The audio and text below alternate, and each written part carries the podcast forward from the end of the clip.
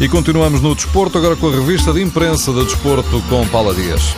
Zé Peseiro ganha o lugar de treinador do Futebol do Porto e ganha todas as primeiras páginas dos jornais. Peseiro chega hoje ao Porto e deve assinar contrato por ano e meio. Escreve o jogo, também a bola. O recorde diz que a duração do acordo ainda não está definida e que a estreia do novo treinador vai acontecer no domingo, no encontro para o campeonato com o Marítimo. O jogo revela que esta operação para contratar Peseiro estava em marcha há alguns dias e que o treinador quis deixar imediatamente o Al-Ali assim que soube da possibilidade de treinar o Porto. É a opinião mais ou menos unânime pelos comentários que já se foram ouvindo e o diretor adjunto do jogo deixa por escrito esta ideia. O Jé Peseiro vai enfrentar uma carga de trabalhos, um dos maiores desafios da carreira, mas também um dos mais aliciantes. Bruno de Carvalho é outro protagonista esta manhã nos jornais, ainda por causa das palavras que disse ao árbitro do jogo, com o tom dela. O presidente do Sporting acusou a equipa de arbitragem, dizendo vocês são uns corruptos. Luís Ferreira fez queixa ao Conselho de Disciplina da Federação que hoje vai analisar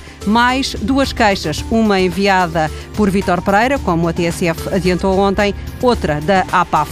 O Record adianta esta manhã, citando testemunhas, que Bruno de Carvalho repetiu os insultos a Luís Ferreira no parque de estacionamento do estádio de Alvalade.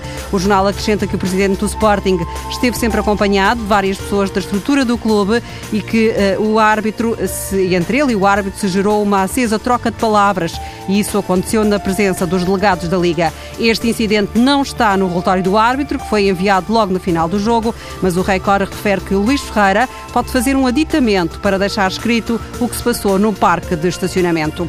Os árbitros estão cansados das críticas e pelos jornais já se vai falando da possibilidade de um boicote dos árbitros aos, aos jogos do campeonato, não apenas aos jogos do Sporting.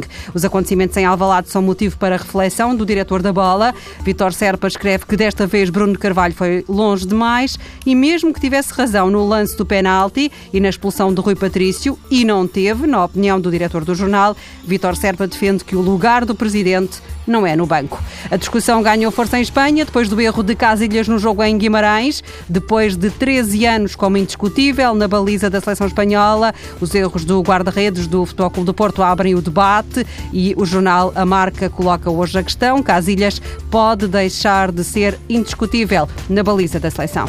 Paulo Dias com a revista de imprensa do Desporto.